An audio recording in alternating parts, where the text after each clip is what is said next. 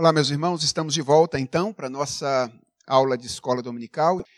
Deixe dar uma, uma contextualização geral para que a aula de hoje faça algum sentido para vocês. Uh, o tema da nossa classe de jovens esse ano é Cristianismo e Cultura, ou o cristão e a cultura. Desde fevereiro até o, há dois domingos atrás, nós trabalhamos a, a tipologia de cristianismo e cultura que foi elaborada pelo Richard Niebuhr em seu livro Cristo e Cultura, publicado na década de 50. Então, o Niebuhr escreveu um livro no qual ele apresenta cinco tipos, cinco maneiras diferentes como os cristãos se relacionaram com a cultura ao longo da história.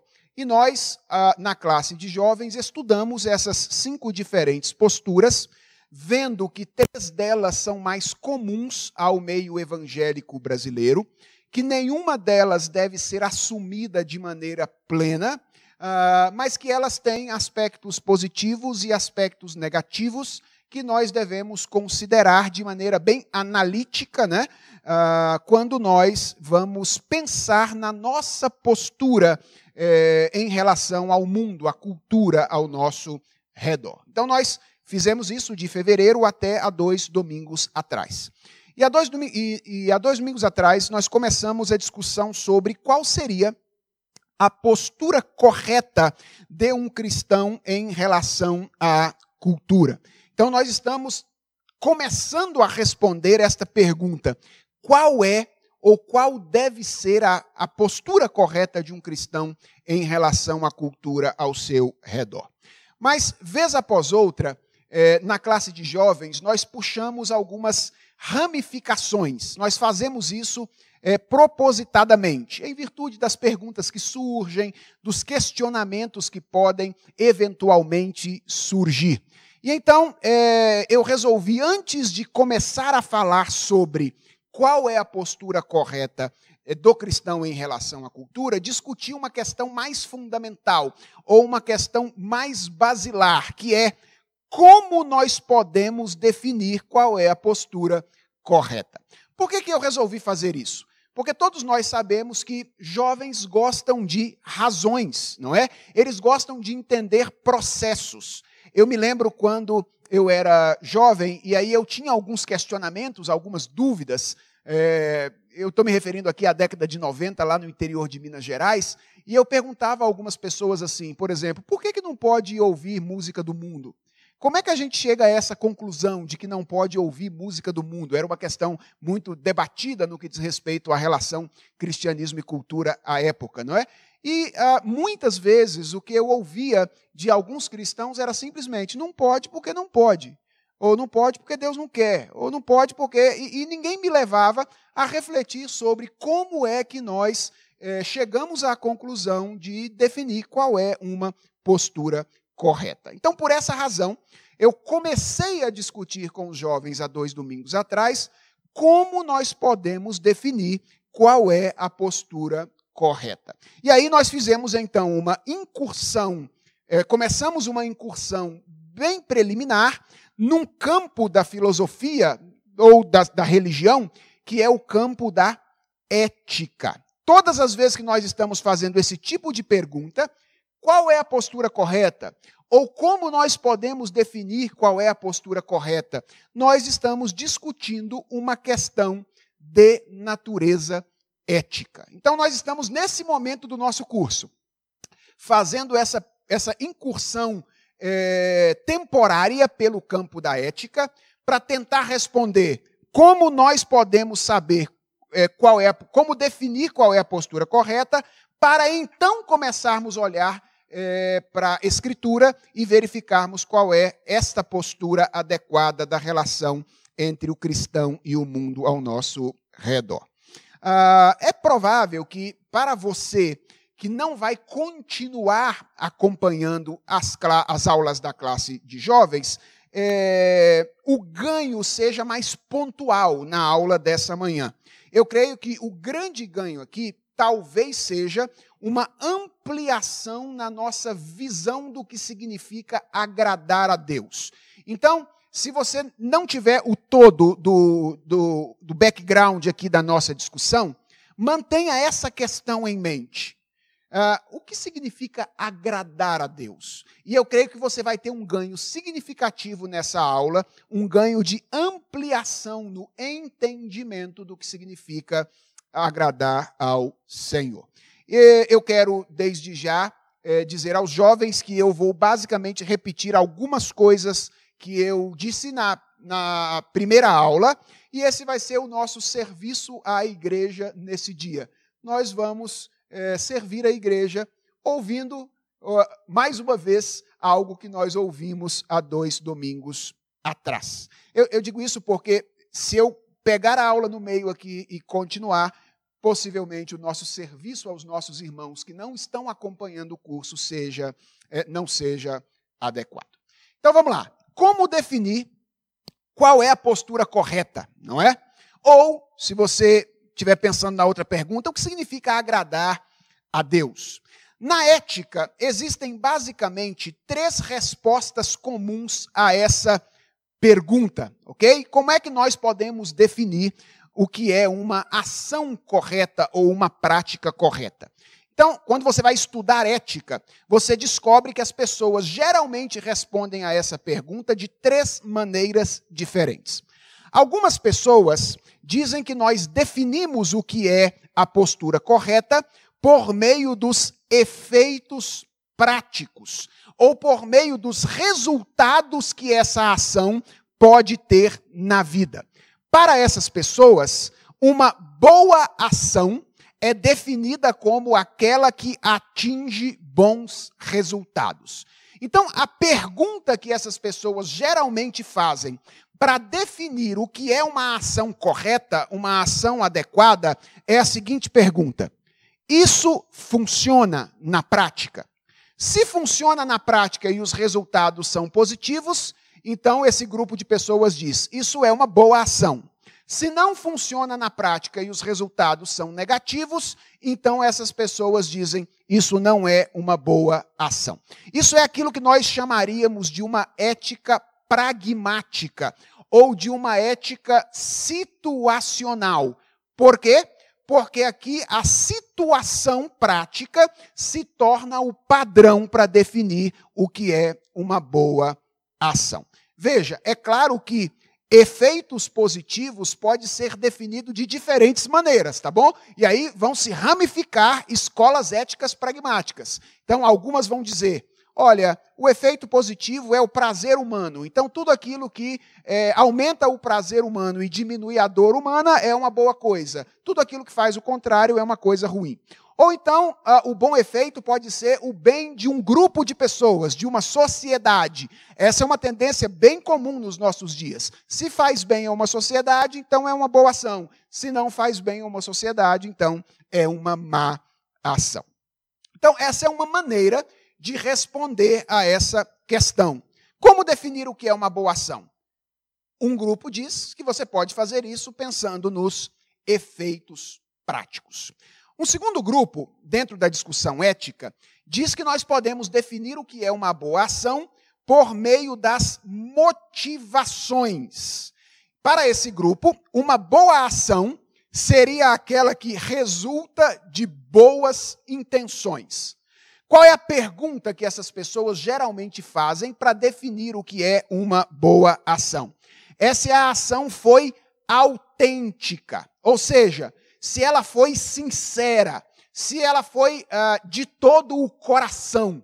Não é? Todos vocês certamente conhecem pessoas que aconselham as outras a agir dizendo: faz aquilo que está no seu coração, não é? Estimulando as pessoas a agir com base nas suas próprias motivações. É, esse grupo é defensor daquilo que nós poderíamos chamar de uma ética de virtudes, ou de uma ética existencial. Por quê? Porque ele defende que os sentimentos existenciais de uma pessoa são suficientes para definir o que é uma boa ação. Então, você tem, em primeiro lugar, um grupo de pessoas que diz: uh, definimos o que é uma boa ação por meio dos resultados práticos, Você tem um segundo grupo que diz: nós definimos o que é uma boa ação por meio da correspondência entre essa ação e as virtudes ou as motivações. E nós temos um terceiro grupo que entende que existe uma norma externa. Ah, seriam os defensores de uma ética normativa.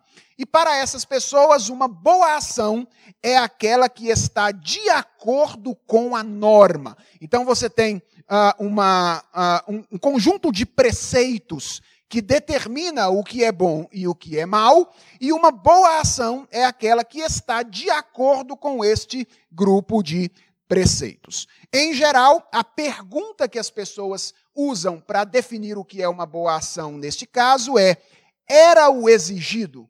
Ou seja, essa ação foi feita de acordo com aquilo que era exigido desta pessoa nessa situação. Então, uh, o que nós vemos nos estudos éticos, de um modo geral, uh, e aqui eu me refiro tanto aos estudos éticos religiosos, quanto aos estudos éticos não religiosos, aquele que se dá mais na filosofia, uh, até de matriz eh, secular ou secularista. Nós podemos perceber essas três grandes respostas na, na tentativa de definição daquilo que é a maneira uh, correta de agir. Então, nós temos três respostas comuns: uma resposta de natureza pragmática, uma resposta de natureza mais existencial, relacionada mais às virtudes, a primeira relacionada à situação, e uma terceira tendência mais normativa. A minha pergunta é: a ética cristã, ela é uma ética de que natureza? Ela é uma ética de natureza pragmática? Ela é uma ética de natureza existencial? Ou ela é uma ética de natureza normativa? Se nós estivéssemos aqui numa sala de aula, eu daria alguns dois minutos para você pensar e defender a sua tese depois de algum tempo, e talvez a gente tivesse um bom debate a respeito disso a partir daqui. Ah, como nós não estamos aqui na sala de aula presencial, então eu já vou ter que começar a dar a minha resposta de maneira imediata. Pois bem, a, a nossa tendência, e quando eu digo nossa aqui, eu estou me referindo mais a, a, nós conservadores, a nós que temos uma teologia de matriz mais reformada, a nossa tendência é dizer que a ética cristã é uma ética normativa ou exclusivamente normativa. Essa é a maneira como a maioria de nós geralmente tende a responder a essa pergunta. O que eu quero fazer aqui é, com vocês nessa manhã é mostrar que, obviamente, a ética cristã é uma ética normativa.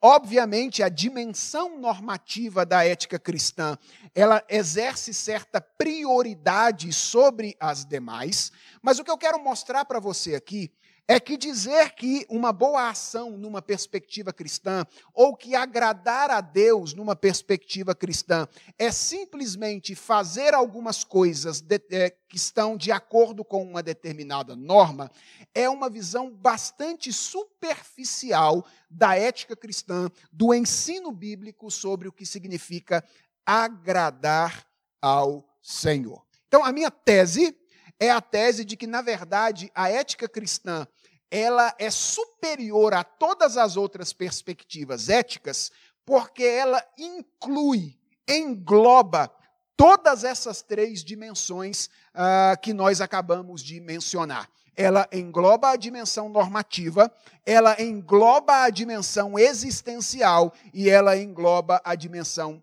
pragmática. Tentar definir a ética cristã por qualquer uma dessas tendências exclusivamente é um equívoco.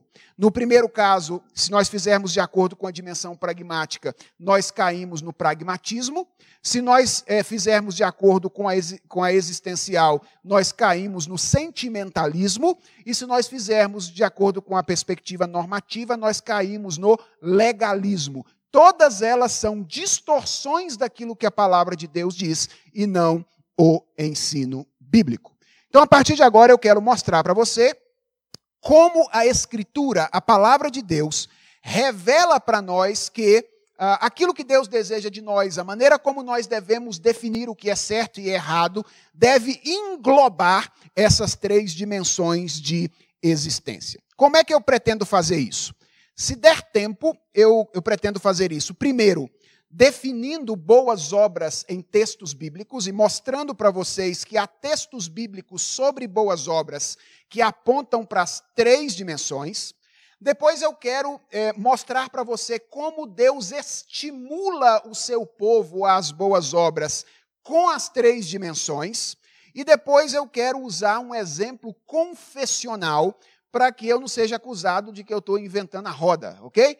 Então eu quero usar um parágrafo da Confissão de Fé de Westminster para mostrar para você que isso que eu estou propondo aqui já estava no pensamento dos nossos pais quando eles, é, de alguma forma, escreveram aquilo que nós cremos, não é? Sintetizaram a nossa fé nos nossos documentos confessionais. Então vamos correr um pouquinho para ver se a gente consegue terminar toda essa aula e aí nós contemplaríamos também os nossos jovens que receberiam matéria nova nesta ocasião.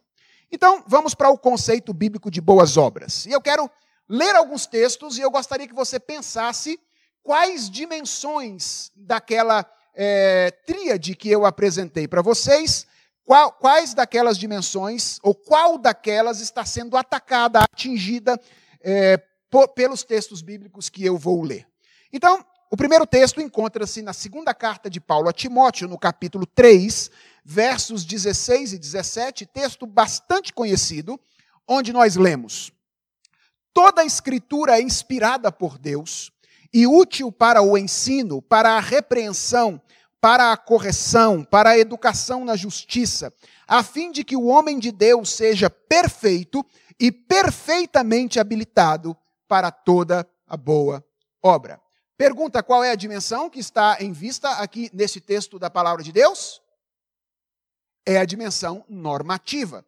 O que Paulo está dizendo aqui, escrevendo a Timóteo, é que a palavra de Deus, o texto sagrado, é a norma que nos educa e é a norma por meio da qual nós definimos o que é ser perfeito e perfeitamente habilitado para toda boa obra. Se um homem de Deus deseja agradar a Deus, então ele precisa conhecer a vontade revelada de Deus, as normas de Deus para a maneira de viver humana, que é revelada pela Escritura Sagrada. Um outro texto que aponta para essa mesma verdade encontra-se na primeira carta de João, capítulo 3, verso 4, onde nós lemos: Todo aquele que pratica o pecado também transgride a lei, porque o pecado é a transgressão da lei. Então, essa definição de pecado aqui, como a transgressão da lei, aponta para o fato de que a ética cristã ela possui uma dimensão normativa. Ou seja, nós, como cristãos, cremos que Deus revelou em Sua palavra um conjunto de normas éticas fundamentais que devem ser obedecidas se nós queremos agradar a Deus. Ou seja, a nossa postura, a primeira pergunta que nós precisamos fazer, se nós vamos, quando nós vamos definir o que é uma postura correta, seja na relação com a cultura ou em qualquer tipo de relação, é isto está de acordo com a norma revelada por Deus em sua palavra? Então, esses dois textos são muito significativos desta dimensão. Agora, deixe usar outros textos para mostrar dimensões outras. O primeiro encontra-se aqui em Romanos capítulo 14, versos 22 e 23. Uh, ah, o contexto aqui é a discussão de questões adiáforas, que são aquelas questões para as quais não há uma, uma prescrição clara na Escritura. É, é, o caso, por exemplo, daquele dilema que o apóstolo Paulo enfrenta escrevendo na carta aos Coríntios, no capítulo 8, de comer ou não comer carnes sacrificadas a ídolos, não é? Então, essa é uma questão que não há uma prescrição clara dizendo coma e não coma, e o cristão, então, precisa tomar a sua decisão ah, a partir dos princípios bíblicos, mas também considerando outras dimensões esse é o assunto básico que Paulo está tratando aqui em Romanos capítulo 14. E veja que ele vai, como é que ele vai é, afirmar o papel fundamental da nossa dimensão subjetiva, da nossa dimensão existencial aqui na tomada de decisão. Ele diz: a fé que tens, tem-na para ti mesmo perante Deus. Bem-aventurado é aquele que não se condena naquilo que aprova, mas aquele que tem dúvidas é condenado se comer, porque o que faz não provém de fé. E tudo que não provém de fé é pecado. Olha que interessante. Paulo está dizendo aqui que há determinadas decisões na vida cristã que podem ser pecaminosas para algumas pessoas e não pecaminosas para outras, a depender da sua consciência, a depender da sua motivação. Quando Paulo diz aqui, a fé que tens, tenha para ti mesmo perante Deus, certamente Paulo não está se referindo aqui à fé no sentido objetivo, não é? Porque esta é aquela que está escrita na revelação de Deus em Sua palavra. É, fé aqui é se você entende que Deus deve ser agradado desta maneira, neste caso particular em que não há revelação clara, específica, e ainda assim você uh, se dispõe a fazer aquilo que na sua cabeça não agrada a Deus, então isso se torna pecado para você. É a dimensão subjetiva aqui, de alguma forma, interferindo na nossa tomada de decisão. Há algumas coisas na nossa experiência, porque ela tem algo de individual, a nossa experiência com Deus, que são pecaminosas para uma pessoa, mas podem não ser para outra, a depender da relação individual ou subjetiva desta pessoa com Deus. Um outro texto importante é 1 Coríntios capítulo 13, versos de 1 a 3. Esse texto é um texto bastante forte que mostra como a dimensão subjetiva está envolvida na ética cristã. Ainda que eu fale as línguas dos homens e dos anjos, se não tiver amor, serei como o bronze que soa ou como o símbolo que retine. É isso mesmo, pessoal. Esse texto aí é do apóstolo Paulo, não é do Renato Russo, ok?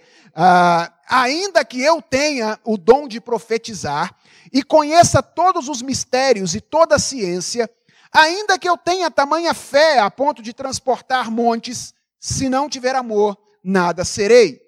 E preste atenção agora nesse verso que eu acho que é o mais forte de todos.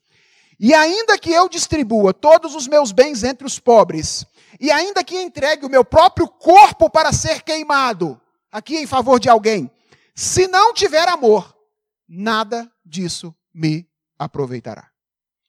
Ora, mas fé, profecia, serviço, não são coisas ordenadas pela palavra de Deus? Quando alguém profetiza, quando alguém ah, crê, quando alguém auxilia os pobres de maneira tão sacrificial, ele não está fazendo algo que Deus mandou que fizesse na sua palavra? Claro que está. Mas Paulo está revelando de maneira muito clara aqui que a dimensão externa não é suficiente diante de Deus. Alguém pode fazer externamente algo que esteja de acordo com a norma, mas esta obra que ele fez não ser considerada boa obra por causa da sua motivação interna. Então, o conceito bíblico de boas obras não se limita a fazer coisas que estão de acordo com um padrão externo. Envolve também a dimensão das virtudes, a dimensão da nossa interioridade, a dimensão existencial, ou aquilo que nós chamamos da dimensão das nossas motivações. Tão importante quanto aquilo que fazemos são as motivações pelas quais nós fazemos aquilo. Mas há ainda outros textos que eu gostaria de mencionar aqui com vocês. O primeiro, 1 aos Coríntios, capítulo 10, verso 31. Portanto, quer comais, quer bebais, ou façais outra coisa qualquer, fazei tudo para a glória de Deus.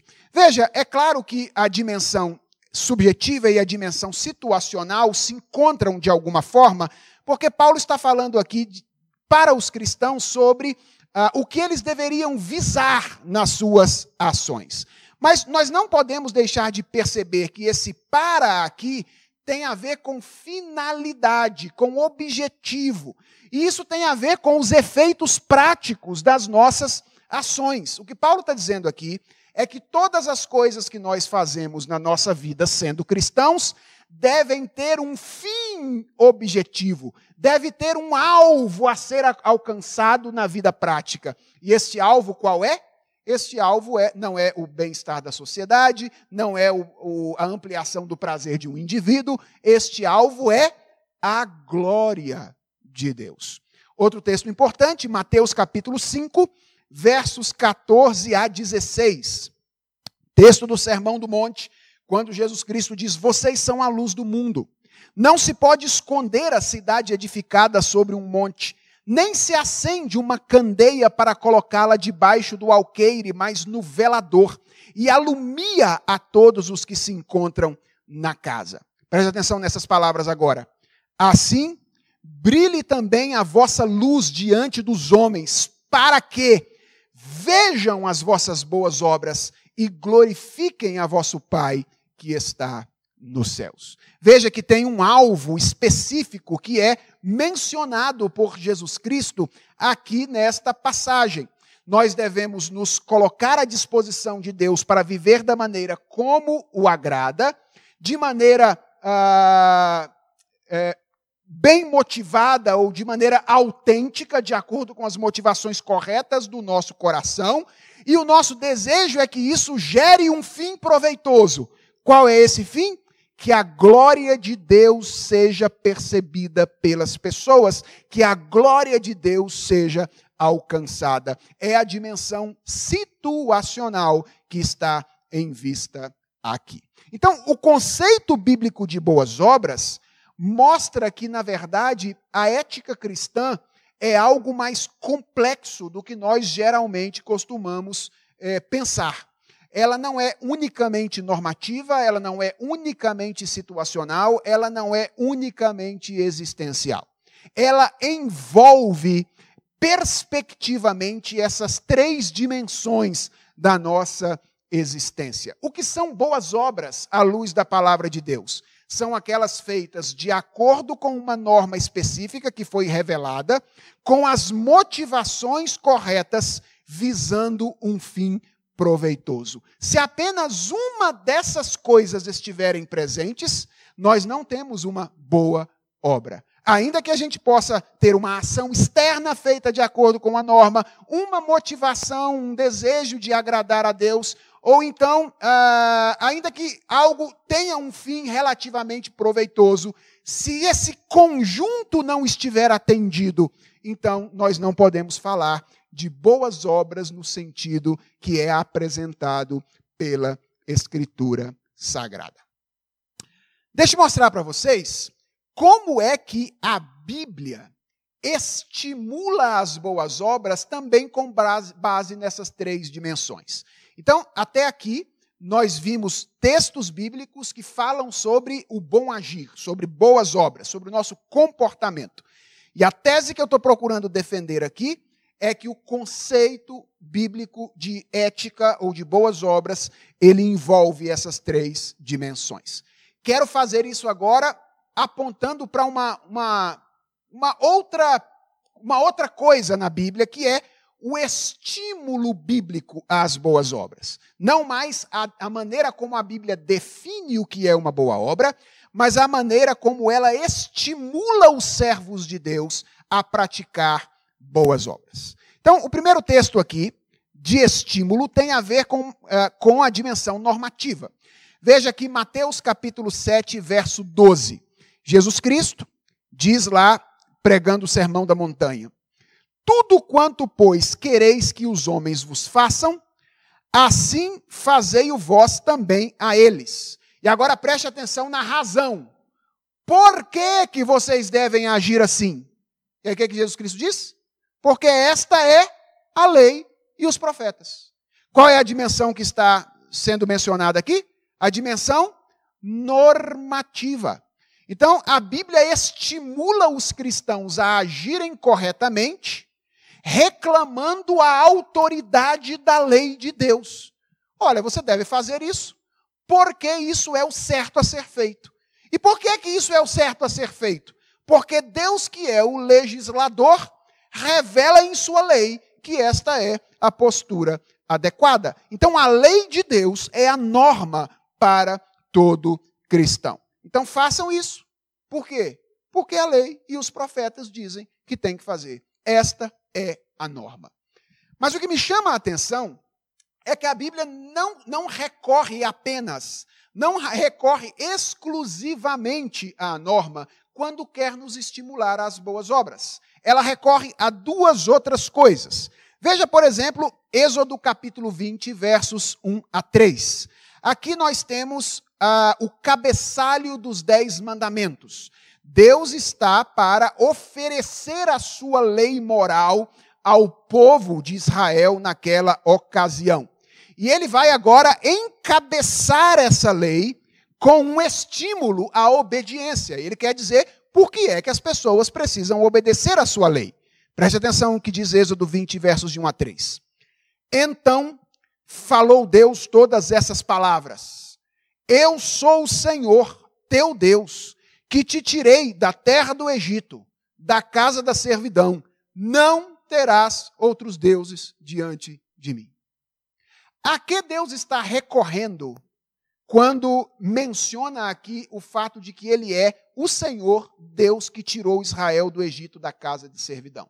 Ele está recorrendo à situação deles, às condições externas. Deus está dizendo: olha, vocês eram escravos, mas agora vocês são livres.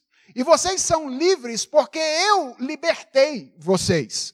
Isso significa que assim como vocês antes estavam debaixo da autoridade da lei egípcia, ah, ah, quer dizer, assim não, né? De maneira diferente. Mas agora vocês devem reconhecer que estão debaixo da autoridade daquele que vos libertou do, ah, daquela situação específica. Então, Êxodo capítulo 20, versos de 1 a 3, é, serve aqui de estímulo para os cristãos mostrando o que Deus fez por eles. A Bíblia faz isso várias vezes, nos estimula às boas obras, apresentando a nossa atual condição em virtude da obra de Deus a nosso favor. E, e, e, nem sempre é a nossa situação subjetiva. Muitas vezes é a nossa situação objetiva. Vocês eram escravos, agora vocês são livres. Preste atenção agora em João capítulo 13, verso 34. Novo mandamento vos dou, que vos ameis uns aos outros, assim como eu vos amei, que também vos ameis uns aos outros. Por que, que vocês devem amar uns aos outros? Veja, aqui a reclamação não é porque é a lei. Embora seja a lei também amar uns aos outros, mas a reclamação de estímulo aqui é eu amei vocês. Por causa da condição de vocês, por causa da situação de vocês. É isso que deve estimular vocês a amar uns aos outros. E veja agora o que diz Colossenses, capítulo 3, versos 1 a 4. Portanto, se fostes ressuscitados juntamente com Cristo, buscai as coisas lá do alto onde Cristo vive, assentado à direita de Deus. Pensai nas coisas lá do alto, não nas que são aqui da terra, porque morrestes, e a vossa vida está oculta juntamente com Cristo em Deus. Quando Cristo, que é a vossa vida, se manifestar, então vós também sereis manifestados com Ele em glória.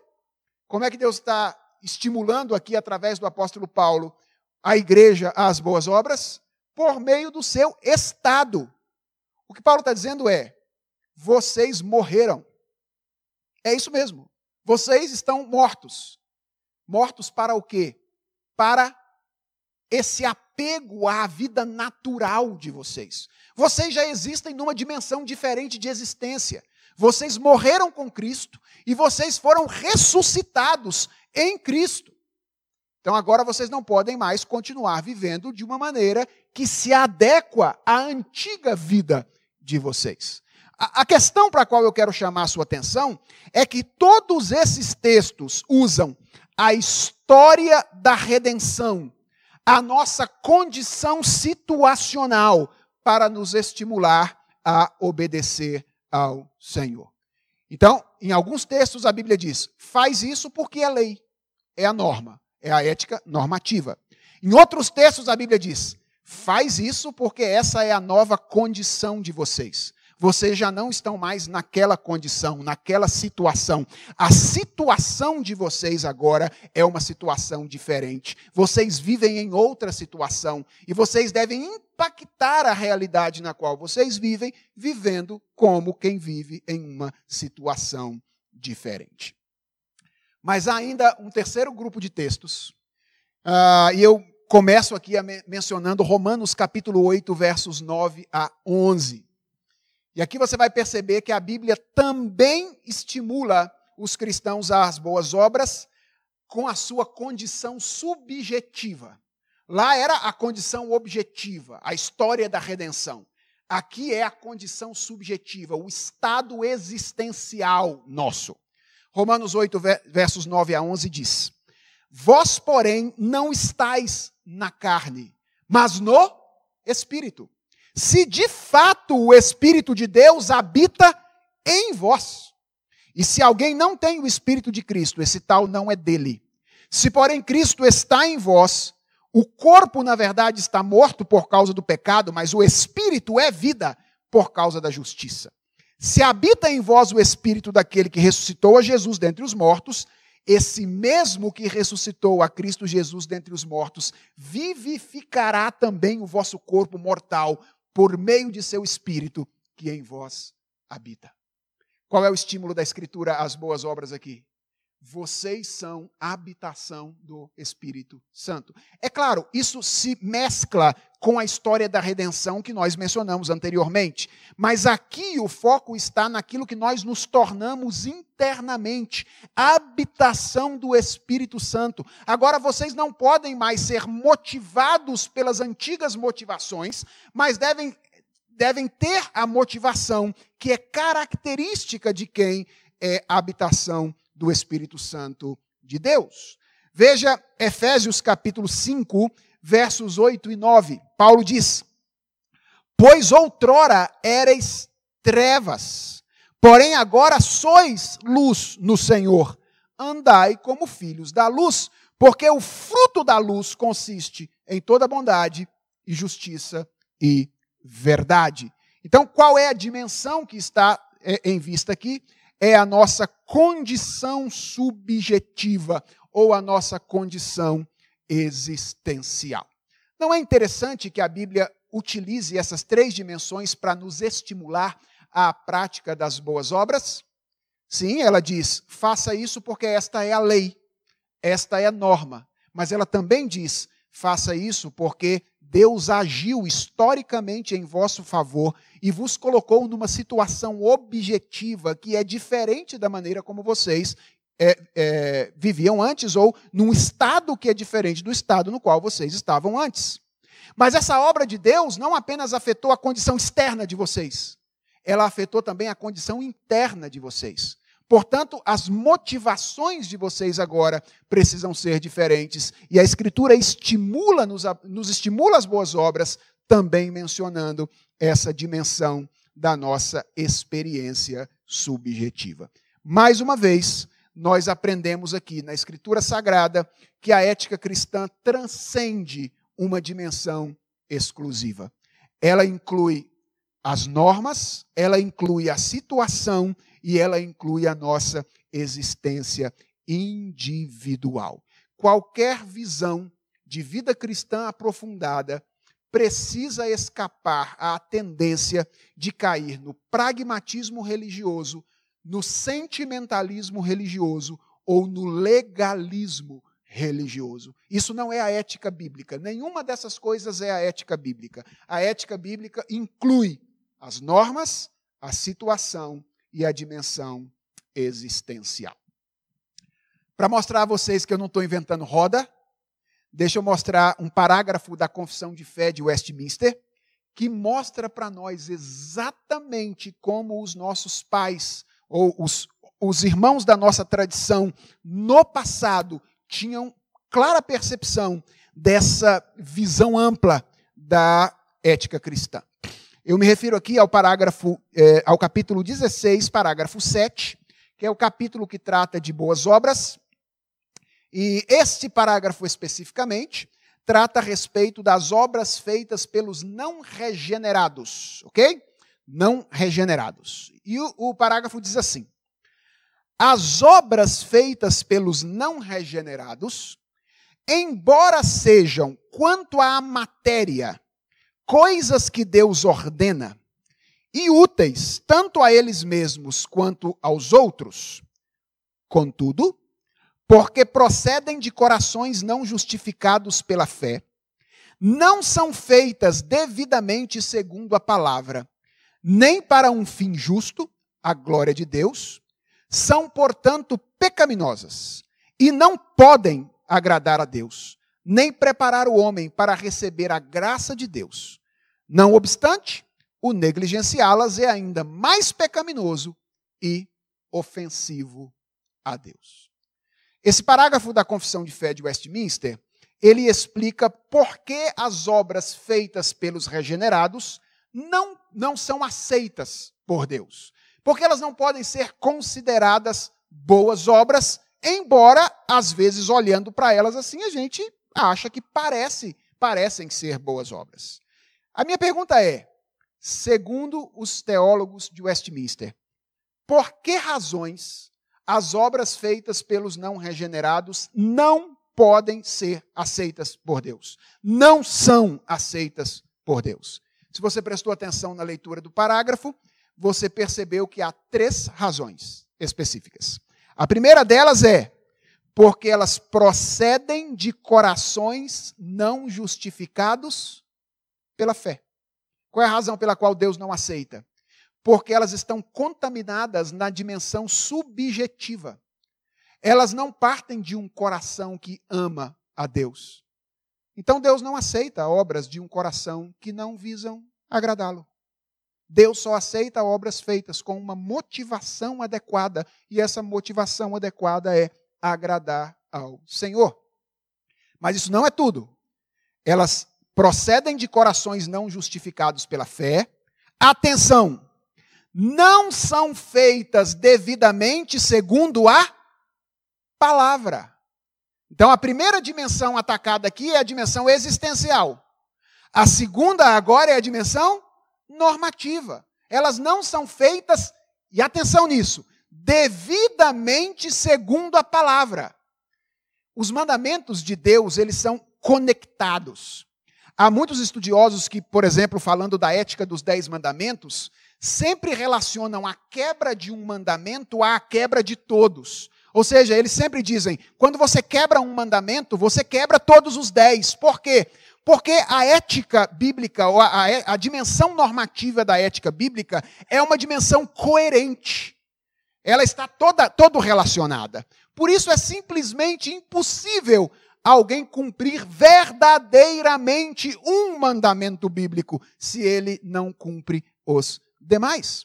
Tiago é que diz isso, não é? Que se você descumpre um mandamento da lei, você se torna réu de toda a lei. Então, ah, os teólogos Westminster disseram, ainda que pareçam ser ações que estão de acordo com a norma, elas não são porque podem estar de acordo com um aspecto dela, mas nunca estarão de acordo com o todo. Não são feitas devidamente segundo a palavra. E qual é a terceira razão? Elas não, não têm um fim justo a glória de Deus. Ou seja, começa com a dimensão existencial, passa pela dimensão normativa e chega à dimensão situacional ou pragmática, não é prática da nossa existência. Ah, Deus não pode aceitar essas obras porque elas são feitas com finalidades que não estão de acordo com a finalidade que Deus determina em sua palavra. Existem muitas pessoas que fazem coisas aparentemente boas, mas o que elas visam em termos de finalidade, é criar não aquilo que Deus diz que deve ser criado através das nossas obras, ou uh, criar não é um bom verbo, deve ser buscado pelas nossas obras, que é a glória do nosso Senhor. Então aqui nós temos um exemplo confessional muito claro do entendimento de nossa tradição de que a ética cristã precisa, de alguma forma, transcender uma dessas dimensões particulares. Irmãos, por que, que é importante é, refletir a partir dessa visão? Ah, essa visão não é minha, essa, essa ideia que eu estou apresentando aqui, ela é, é, muito característica de um pensador de quem eu gosto muito, o Dr. John Frame, que elabora a sua teologia numa perspectiva, ou, ou numa ideia, com base numa ideia que ele chama de triperspectivismo, que é esse esforço por articular determinados aspectos da fé a partir dessa compreensão triádica, né? Ele relaciona isso com a trindade, de certa forma, e ele então procura é, articular vários aspectos da fé cristã, considerando essa dimensão tríplice. E eu tenho sido muito ajudado por essa forma de articulação, porque ela nos obriga a pensar perspectivamente, pensar de maneira mais abrangente naquilo que significa a vida cristã e a nossa relação com o Senhor. Uh, não é adequado dizer, olha, Deus só está interessado naquilo que eu faço externamente, ou Deus está só interessado é, nos, nos objetivos finais das minhas ações, ou Deus está só interessado nas minhas intenções. Na verdade, Deus está interessado em absolutamente tudo. Deus está interessado na nossa obediência à norma, Deus está interessado nas motivações do nosso coração, Deus está interessado na finalidade que nós buscamos, ou nos fins que buscamos quando nós agimos. E só quando é, tudo isso, de maneira afinada, reverbera aquilo que Deus ensina em Sua palavra, é que nós temos então uma boa ação. É, eu creio que isso deve, pode e deve ampliar ou aprofundar a nossa visão do que significa servir a Deus e a nossa compreensão da nossa relação com Ele. E eu acho que isso tem basicamente dois efeitos importantes. Um primeiro efeito é um efeito pessoal. Nós é, começamos a aprofundar a nossa vida cristã quando nós é, consideramos essas dimensões.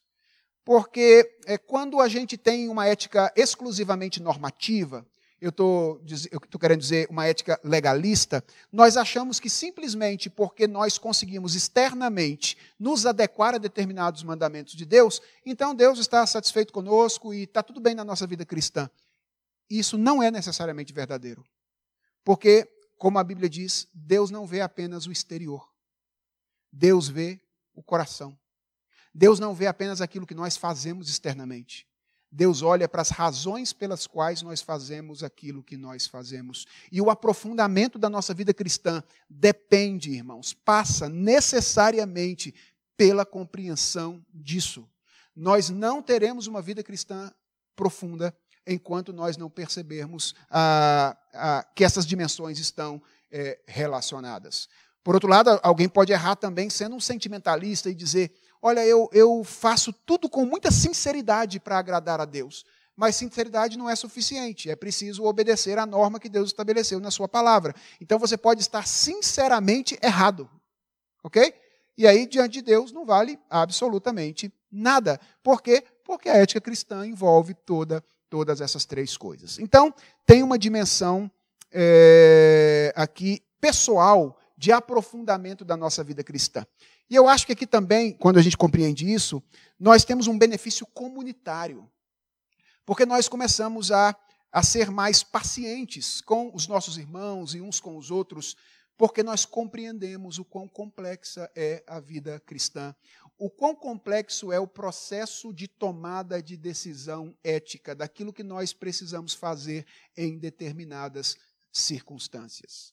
Ah, Para aqueles que estão interessados em pensar a questão da nossa relação com a cultura, o ponto é: essas três dimensões precisarão ser sempre consideradas quando nós vamos tomar decisões. Uh, e em muitas situações nós não vamos ter uma norma tão clara, definida pela palavra de Deus para tomar essas decisões. Nessas ocasiões, a dimensão situacional, a dimensão existencial vão ter um peso muito significativo. E nós vamos ficar numa situação que eu costumo dizer não é a situação mais confortável para nós. Nós vamos ficar numa espécie de instabilidade, não é? A vida cultural, ou o posicionamento, de, uh, o, o entendimento de como devemos agir em questões particulares, particulares da vida na cultura, é uma questão bastante instável para a vida cristã. Claro, a gente tem princípios gerais muito bem estabelecidos, não é? Por exemplo, a gente sabe que deve se submeter às autoridades superiores. Está lá em Romanos, capítulo 13. Está muito bem dito na Escritura Sagrada. Uh, mas até quando? Em que circunstâncias? Quando é possível? Quando é que essa autoridade se torna ilegítima? Quando as situações se tornam particulares, uh, a, a tomada de decisão se torna absolutamente uma tomada de decisão complexa. E é, compreender isso nos ajuda a ser pacientes, tolerantes e a servirmos uns aos outros com mais intensidade, crendo que Deus fala conosco através da dimensão normativa, por meio da Sua palavra, fala conosco na nossa interioridade. A palavra de Deus diz, por exemplo, que o coração do rei está nas mãos de Deus e ele o inclina para onde ele quer. Diz, por exemplo, que a compreensão de que nós somos filhos de Deus, de que o Espírito habita em nós, nos é dada subjetivamente pelo Espírito Santo. O Espírito testifica com o nosso espírito que nós somos filhos de Deus.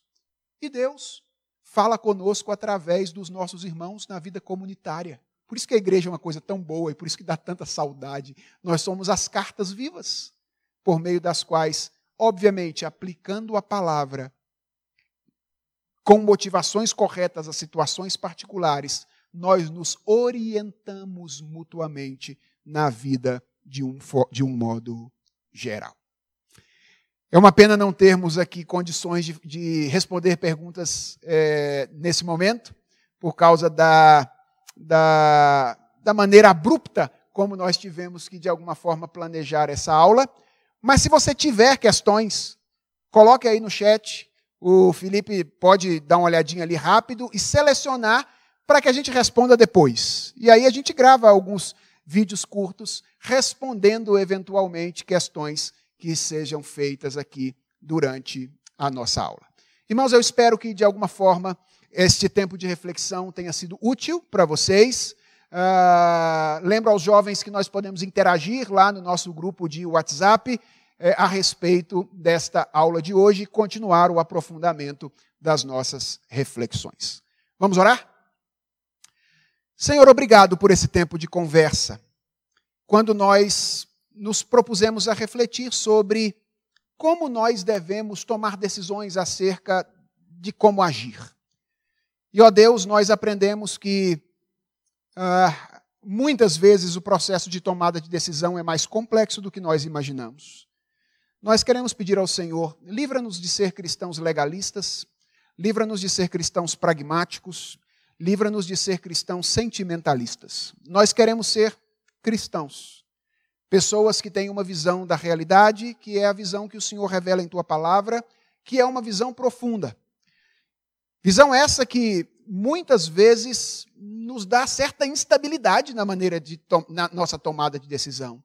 Mas obrigado pela certeza de quando a, a instabilidade for experimentada, nós podemos correr para os teus braços, buscar em ti a orientação na tua palavra, naquilo que tu tens feito na história, através da, da tua providência, e de alguma forma sermos orientados pelo Senhor. Obrigado porque a vida cristã é muito mais do que a sujeição a determinadas normas externas. É o caminhar contigo, é, é o andar com o Senhor. E, e nos abre os olhos para que nós vejamos ao Senhor ao nosso lado, dia após dia.